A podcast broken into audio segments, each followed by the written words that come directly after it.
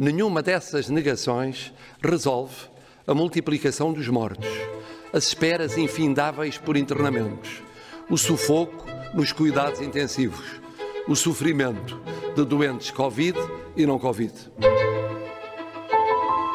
Viva! Está com o Expresso da Manhã. Eu sou o Paulo Baldaia. O Presidente fez uma comunicação ao país e disse o que nem toda a gente parece ter percebido vivemos o período mais difícil da pandemia. Marcelo pediu que para a negação e lembrou que o tempo é de ficar em casa e sair apenas e só quando for verdadeiramente imprescindível. Ultrapassamos os 300 óbitos num só dia e esta é uma contabilidade que nos entra em casa todos os dias. Mas há outra, a outra morte que de certa forma desvalorizarmos por não ser Covid, mas que cresce quase ao mesmo ritmo e a que chamamos mortalidade excessiva, porque está muito acima da média dos últimos anos. Alexandre Lourenço é presidente da Associação Portuguesa de Administradores Hospitalares. Já esteve no Expresso da Manhã. Recordamos no episódio de ontem um pedido seu para se reforçar o planeamento. Planeamento que vem sendo pedido, aliás, desde o início da pandemia. Hoje é de novo nosso convidado para uma conversa sobre o efeito que a pressão a que estão sujeitos os hospitais tem e continuará a ter nos doentes Covid, mas também nos doentes eh, não Covid. Eh, viva, doutor Alexandre Lourenço. Eh, a imagem de, de ambulâncias aguardando a porta dos hospitais, mantém-se, a Ministra faz apelos aos hospitais, iniciamos diálogos para pedir eh, eh, ajuda internacional. O Serviço Nacional de Saúde entrou em colapso? Bom dia, Paulo. Eu creio que, eh, e tenho vindo a dizer isto, é que o Serviço Nacional de Saúde não chegou a esta pandemia bem e, evidentemente, já está em ruptura há algum tempo, nomeadamente na resposta não Covid. Eh, nós chegamos ao mês de novembro com eh, cerca de 10 milhões eh, de consultas presenciais nos cuidados de saúde primários não realizadas, quando comparamos com o ano anterior, e isto, evidentemente, tem reflexo na, na forma como o sistema funciona.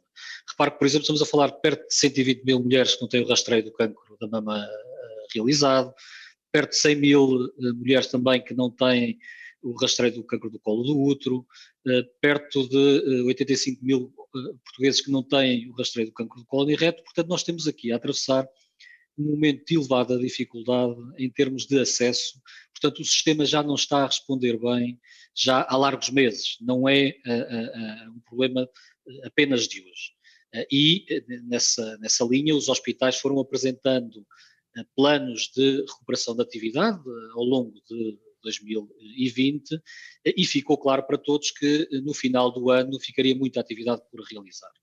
Eh, e parece-me que aqui devia ter sido uma, uma atenção eh, precisa para que esta atividade pudesse ser recuperada. Porque realmente nós temos um problema grave que vai se avolumar ao longo do, do, do tempo e que se vai verificar e que vai ter repercussões sérias na a, a, a, nossa vida coletiva e nos indicadores de saúde nós já lá vamos, deixe-me só perguntar, mas já lá vamos à parte, ao tempo que vai ser necessário para recuperar todo este atraso, porque os números que estava a referir são de novembro, eh, mas eh, tanto quanto se percebe não, não recuperamos, acumulamos ainda mais eh, exames que não foram feitas, consultas que não foram feitas, consultas que não foram feitas. Deixe-me perguntar-lhe o seguinte, estava a falar de, de, de rastreios oncológicos que não se fizeram e sabemos todos que há uma percentagem de, desses exames que se fazem eh, que resultam em diagnósticos de cancro. Significa que há diagnósticos de cancro que não estão a ser uh, uh, vistos a tempo uh, e horas para ter o, o melhor tratamento. Uma das nossas maiores preocupações na eficiência do sistema e de garantir melhores resultados em saúde é de, em determinado tipo de patologias, nomeadamente a patologia oncológica, fazer detecção precoce porque sabemos que à partida, se fizermos a detecção precoce de um cancro, podemos ter sucessos terapêuticos maiores. Eh, e, evidentemente, a Sociedade Portuguesa de Oncologia também já deu nota disso, há aqui um atraso uh, uh, nos rastreios, a Liga Portuguesa também contra o cancro, várias instituições já têm vindo dar, dar nota deste problema. E aqui parece-me que, quer nos meses passados, quer para o futuro, nós temos que encontrar soluções para, estes, para este problema dos rastreios, mas não só, existem aqui outros, outros problemas de, doenças crónicas que merecem a nossa melhor atenção, por exemplo, o diabetes continua a ser da, da, das doenças com maior prevalência no nosso país, em que, por exemplo, é importante garantir que estes doentes têm melhor acesso a cuidados possíveis, por caso contrário, vamos verificar consequências desse não acompanhamento, como por exemplo a, a, a amputações major de, de, de membros a, e outras, cegueira, quer dizer, um conjunto de, de, insuficiência renal, um conjunto de complicações que poderiam ser um, evitadas. E agora aí parece-me que aqui, e a atenção que devemos ter enquanto sociedade é encontrar respostas em conjunto. Ou seja, o plano pode ser, evidentemente, dentro e com prioridade para o sistema público, por um lado, torná-lo mais eficiente. Nós continuamos a acreditar que, a nível dos cuidados primários, existe muito trabalho administrativo que está a ser feito por médicos e por enfermeiros, que eles podem ser libertados para realmente para estas atividades uh, essenciais, mas por outro lado depois encontrar aqui soluções mais alargadas para resposta a estes, a estes doentes, que muitos deles, como o Paulo disse, nem sequer sabem que uh, neste momento estão doentes. É, tem, existe alguma ideia de qual é a diferença de tempo para recuperar todo, todos estes atos médicos que não estão a ser realizados por causa da pressão da Covid no, nos hospitais e no Serviço Nacional de Saúde? se for feito, se essa recuperação for tentada apenas com o Serviço Nacional de Saúde ou juntando tudo, o Serviço Nacional de Saúde, o setor privado e o setor social? Qual é a diferença por um lado, de tempo? Por um lado, temos de ter a consciência que existem aqui cuidados e diagnósticos que já não são recuperáveis. Uh, ou seja, a quebra de acesso ao sistema de saúde tem consequências imediatas, ou seja, há cuidados que são inadiáveis e que não aconteceram. Uh, e isso tem, tem, consequências imediatas. Agora, não existindo tempos uh, que nós consigamos calcular neste momento, sabemos à partida é que 10 prestadoras uh, uh, são mais do que 5. Portanto, se nós tivermos mais entidades a trabalhar nesta resposta, certamente vamos ter melhores uh, resultados, sabendo que o Serviço Nacional de Saúde é a porta destes doentes. Nós não temos respostas no setor social, no setor privado, para os cuidados de saúde primários, portanto, a grande prioridade aqui é de reabilitar os cuidados de saúde primários do Serviço Nacional de Saúde, porque não existem outros cuidados de saúde primários, nem no setor social, nem no setor privado. Médicos de família, neste momento, só existem no setor público. Portanto, a grande esforço deve ser de reabilitar os cuidados de saúde primários. Eh, já tinha dito que, que, com o sistema em colapso, isso significa, eh, não havendo um planeamento como deve ser, que há mortes nesta pandemia que poderiam ser eh, evitáveis.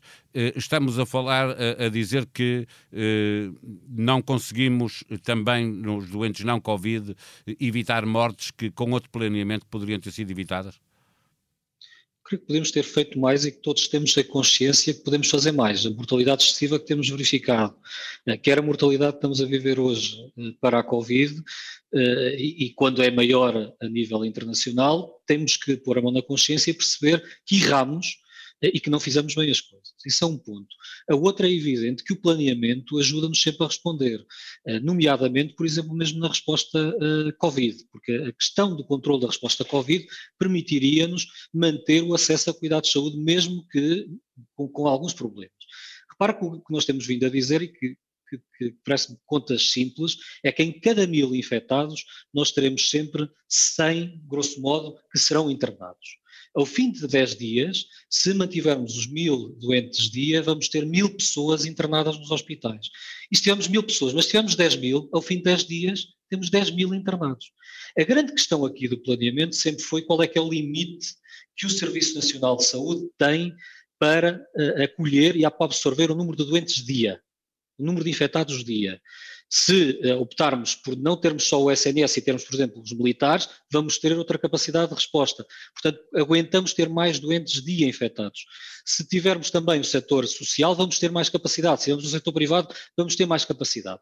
Portanto, a decisão de planeamento, que isto parece muito simples, mas ao mesmo tempo parece que não teve a devida atenção, é de nós sabermos, como comunidade, qual é que é a nossa capacidade doentes dia. O que é que nós aguentamos como doentes, número de doentes dia de novas infecções. A partir de chegarmos a um ponto percebermos, não, a nossa capacidade é esta, não aguentamos mais, devíamos ter tomado logo medidas para confinamento uh, imediato.